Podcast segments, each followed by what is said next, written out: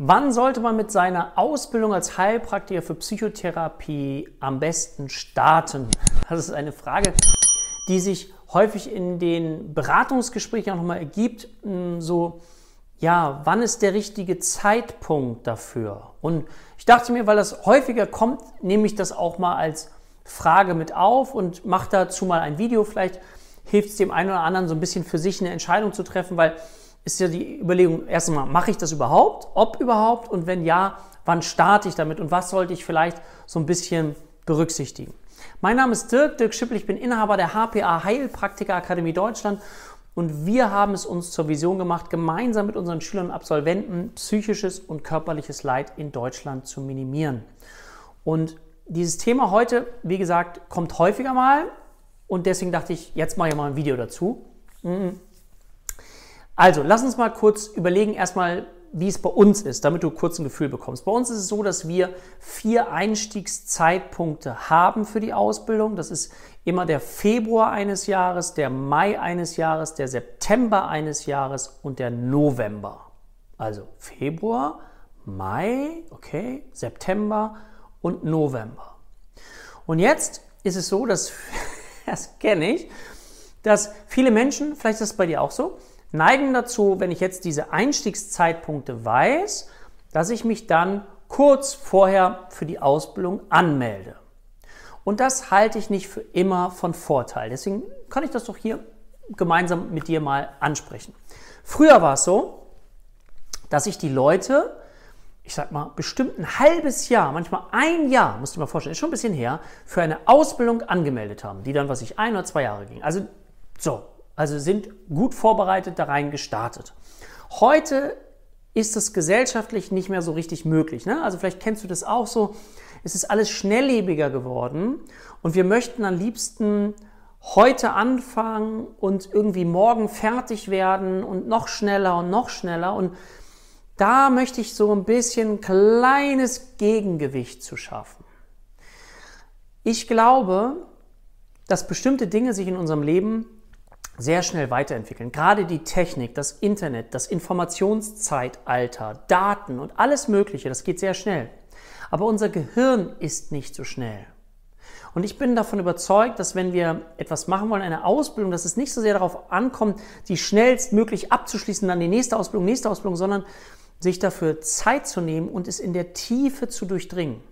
Weil ich glaube, dass sich Qualität immer am Ende durchsetzen wird. Qualität vor Quantität, schnell, schnell, schnell und viel, viel, viel, sondern Qualität in der Tiefe und das ist das, wofür ich so stehe.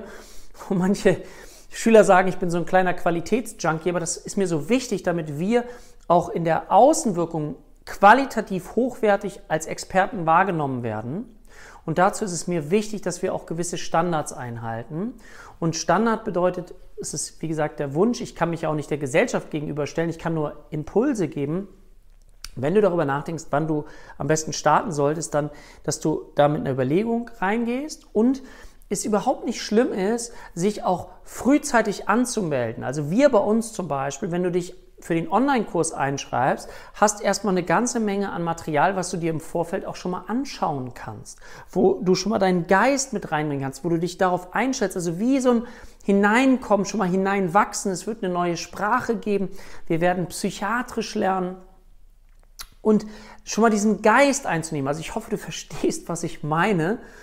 Und dann Schritt für Schritt eben einzusteigen und dann damit zu gehen, das Wissen zu kauen, zu schmecken, abstrahieren, gucken, auch wenn wir jetzt über psychische Störungsbilder nachdenken, was könnte es sein, was könnte es noch sein und eben Qualität aufzubauen anstatt Quantität. Das ist gleichzeitig ein Wunsch von mir.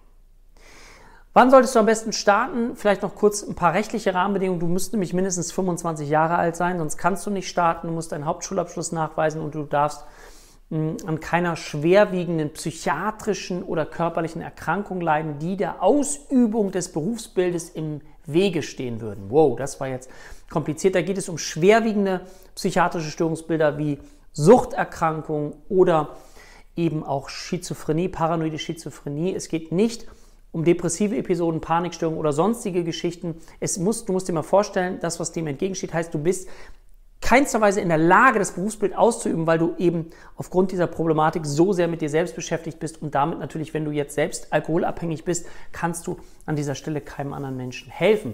Nichtsdestotrotz haben wir Menschen, die ihre Alkoholabhängigkeit besiegt haben und die dann richtig gute Therapeuten auch geworden sind. Also das nur mal kurz dazu.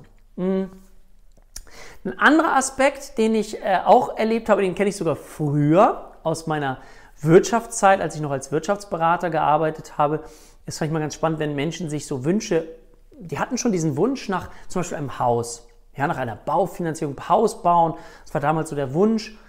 Und dann hat man darüber gesprochen. Dann war man irgendwann wieder da und haben sie jetzt irgendwas für ihren Wunsch umgesetzt, haben sie Sparpotenziale entwickelt, haben sie irgendwas. Und dann gab es da eben nichts. Also es ist immer bei diesem Wunsch geblieben. Und da möchte ich dich auch einladen, dass wenn du das so in dir trägst, diesen Wunsch, oh, ich könnte mir das vorstellen, hätte auch Lust, dass du dann irgendwann für dich eine Entscheidung triffst. Weil wir haben so innere Loops in uns, also so offene Loops. Und psychologisch stabilisierend ist es, wenn wir diese Loops abschließen. Also das heißt, na, irgendwann macht es aus meiner Sicht Sinn zu sagen, okay, ich gucke mir das jetzt an, ich schaue mir an, ob das was für mich ist, ich erkundige mich und was auch alles immer für dich damit zugehört, um einen Entscheidungsprozess zu initiieren. Dann zu sagen, ja oder nein. Und das ist ja noch nicht so entscheidend, ob du später sagst, ich will auch wirklich damit arbeiten. Bei uns sind ganz viele Menschen, die auch in die Ausbildung gehen, weil sie sich einfach für dieses Thema interessieren und das später natürlich auch für sich privat nutzen können, weil sie natürlich Wissen erlangen, was sie so im alltagspsychologischen Bereich nicht bekommen. Also beispielsweise, dass es bestimmte Therapiemethoden gibt, wie sage ich jetzt hier mal, dann hörst du das schon mal gehört, C-BASP ist eine besondere Methode für Menschen mit chronischen Depressionen.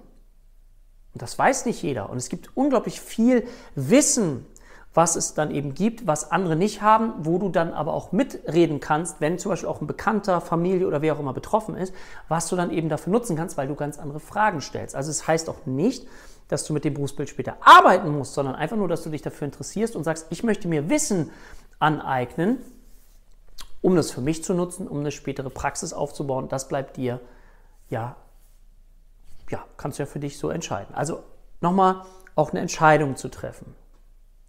Dann gibt es Menschen, die haben nie Zeit oder die hasten von einer Ausbildung in die nächste. Und da würde ich empfehlen, nochmal zu schauen, wonach jage ich da? Also generell kann man schon sagen, dass mh, wenn du jetzt therapeutische Ausbildung gemacht hast, dann ist die Basis für alles also wenn du schon mal eine integrative Psychotherapieausbildung, eine Gestalttherapie, eine Falltherapie, egal was, wenn du das schon mal gelernt hast, dann fehlt natürlich der Boden, nämlich die Therapieerlaubnis in Form des Heilpraktikers für Psychotherapie. Also wenn du so andere Sachen gemacht hast, dann bitte mach das in jedem Fall, weil das erstmal die Erlaubnis ist, um überhaupt therapeutisch tätig zu sein. Das ist also wiederum etwas, die Einladung, wenn du die Erlaubnis holst, und die hast und nicht Mist baust im Leben, so ganz komischen Mist, damit es dir wieder aberkannt wird, so Straftaten oder wie auch immer, dann kann dir diese Erlaubnis auch erstmal keiner mehr nehmen. Du kannst entscheiden, mache ich jetzt was damit, mache ich später was damit, aber du hast dir das erstmal gesichert, wie eine Option. Und um nochmal auf das von eben zu sprechen zu kommen, ja, es gibt Menschen, die haben die Zeit, die hasten von einer Ausbildung in die nächste. Und da macht es vielleicht Sinn, nochmal irgendwann innezuhalten und auch zu schauen, ist das möglicherweise ein Muster? Dieses Gefühl auch, ah, ich bin nie gut genug. Ja, ich bin nicht gut genug. Dann macht es Sinn, da auch nochmal hinterzuschauen und dann wieder zu gucken, okay, was, worauf sollte ich mich jetzt fokussieren? Ja, weil es ist wichtig, nicht auch jede Ausbildung anzufangen und dann wieder abzubrechen. Warum? Weil es dich psychisch destabilisiert. Ein entscheidender Faktor für psychische Gesundheit ist dieses Thema der Selbstwirksamkeit, der Eigenmacht. Ich tue etwas und damit wirke ich etwas und gebe mir innerlich auch das Gefühl, ah, das funktioniert, aha. Und wenn ich immer etwas abbreche, dann kann das dazu führen, dass ich denke, ja, ich kriege auch nichts zu Ende, ich kriege nichts gebacken, dann geht daraus so eine Kaskade los, die dich möglicherweise psychisch ja sehr destabil hinterlässt. Weil natürlich in einer Ausbildung es so ist, dass du ja auch lernst. Und Lernen hat auch etwas mit Anstrengung zu tun. Dafür gibt es hinterher aber auch schöne Dopaminkicks. Wenn ich etwas gelernt habe, mir etwas Neues Begrifflichkeit klar gemacht habe, dann gibt es Dopamin, das mir das Gefühl gibt, oh, jetzt möchte ich weiter lernen. So, am Anfang, oh Mensch, muss ich ein bisschen was aufbauen. Hm, irgendwann gibt es auch ein bisschen Frustration, ist alles so viel. Dann wieder ordnen und dann, wenn man das bewältigt hat, wow, dann entsteht so die Freude. Ich, ich sehe so diese Freude, wenn Menschen ihre Prüfung bestanden haben, der Stolz, die Freude, und das kann mir keiner mehr nehmen, das, ich kann jetzt loslegen, das ist unglaublich schön. Dafür mache ich das. Das ist genau das, was ich mache, ähm, um eigentlich euch zu begleiten in diesem, in diesem Schritt, dieses Gefühl aufzubauen, Selbstwirksamkeit aufzubauen und sagen, oh Mensch, ich habe mir jetzt ein neues Berufsfeld erschlossen, womit ich unglaublich gut arbeiten kann. Das wäre mir eine Freude. So. Und wenn du jetzt überlegst, so, ah, wann sollte ich starten, ist das was für mich, dann bezieh deine innere Stimmigkeit mit ein. Auch bei wem du es machst. Ja? Es gibt diese, diese innere Stimmigkeit, das Gefühl von, von Kongruenz. Man nennt das auch, hm, Damasio hat das die somatischen Marker genannt. Fühlst du dich aufgehoben? Macht dir das Freude? Kannst du dir vorstellen, da hineinzuwachsen? Ja? Nimm dir Zeit dafür, äh, dir den Raum zu geben, das dann zu tun. Auf der anderen Seite wiederum nicht zu lange, weil sonst, vielleicht kennst du es auch, kommen die Zweifler in dir. Und dann ist diese Stimmigkeit, das erlebe ich auch ganz häufig. Ist die Angst jetzt derjenige, der dir irgendwas sagt, tun, nicht tun, nicht tun, oder ist es die Stimmigkeit? Und das ist für viele nicht ganz leicht. Deswegen lohnt es sich auch da einen klaren, begrenzten Zeitpunkt zu, zu geben und dann in die Verantwortung zu gehen und sagen, okay, in diesem Zeitabschnitt entscheide ich mich dann auch. Ja? Ne, es geht ja eigentlich nur, wann ist der beste Start? Aber du siehst, da gibt es schon ganz schön viele interessante, finde ich, Erkenntnisse daraus. Okay, andere Themen, die ich erlebt habe, dass Menschen sagen, oh, zum Beispiel Mutterschutz, Elternzeit, Rente, sind gute Möglichkeiten, um eben auch das Zeitpotenzial zu haben und das für sich jetzt vielleicht sogar zu nutzen. Ganz wichtig, ich habe ein Video gemacht zum Thema auch, mh, hm, wie alt ne, darf ich sein, um so eine Ausbildung zu machen. Und da, ich kriege häufiger mal Zuschriften von Menschen, die sagen, ja, eigentlich bin ich ja zu alt. Und dann denke ich immer, nein, also ich sag mal als Metapher, hoffentlich verzeihst du mir das, wenn du schon etwas älter sein solltest. Das ist wie bei einem guten Wein. Je älter, desto besser, weil du ja auch ganz viel Erfahrung mit hineinbringen kannst. Und ich möchte nie aufhören zu arbeiten. Ich möchte immer das weitermachen, was ich tue. Vielleicht nicht mehr so viel, aber, aber das ist etwas aus meiner Sicht, was dir im, dein ganzes Leben lang Sinn geben kann andere Menschen zu unterstützen, die eben vielleicht im anderen Entwicklungsschritten sind und von dir unglaublich profitieren können. In China, finde ich, gibt es so dieses Bild von, von dem weisen älteren Menschen. So als Kultur, dass man die sehr hoch ansieht. Ich finde das schade, bei uns ist das nicht so. Und deswegen finde ich es wichtig, dazu auch ein Stückchen beizutragen und zu sagen, ja, wir können das so lange machen, wie wir wollen. Und auch wenn du älter bist, ist es nie zu spät, sich etwas aufzubauen und wir wissen ja nun aus der Neuroplastizitätsforschung, dass wir mit 80 noch Chinesisch lernen können. Vielleicht nicht mehr in der Volkshochschule, aber mit so einem knackigen Chinesen an der Seite, der mich motiviert.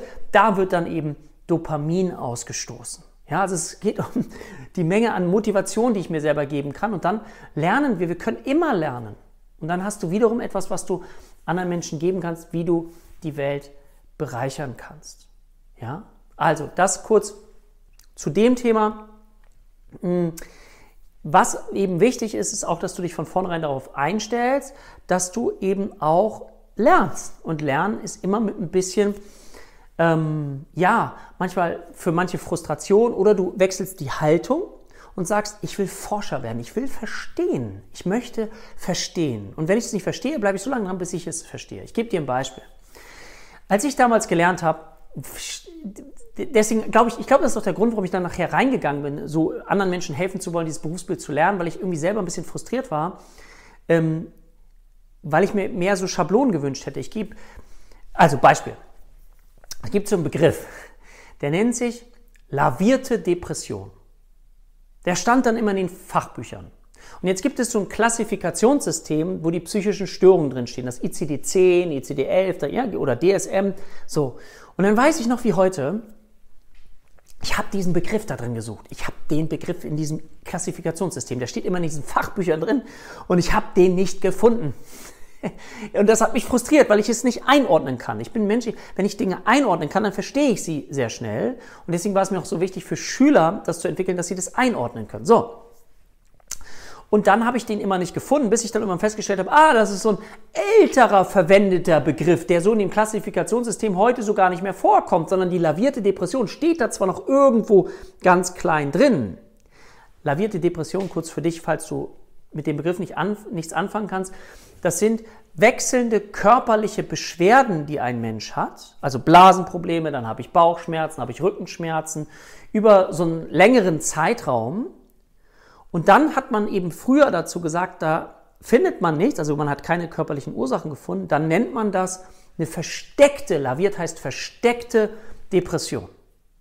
Heute nennen wir das eher Somatisierungsstörung weil es ja schon auch, finde ich, anmaßend ist zu sagen, dass das jetzt eine depressive Episode ist. Ja, natürlich ist jemand, der wechselnde körperliche Beschwerden und Schmerzen hat, der kann in depressive Symptome, also der kann depressiv werden. Das finde ich total nachvollziehbar, oder? Also das ist doch total nachvollziehbar. Aber wir können doch nicht von vornherein sagen, dass der depressiv ist. Aber das heißt, in den Lehrbüchern gab es so alte Systematik noch, das sogenannte triadische System, du hast den Begriff mal gehört hast, und dann stand das da drin und ich find, fand das nicht. Und das hat mich sehr frustriert damals.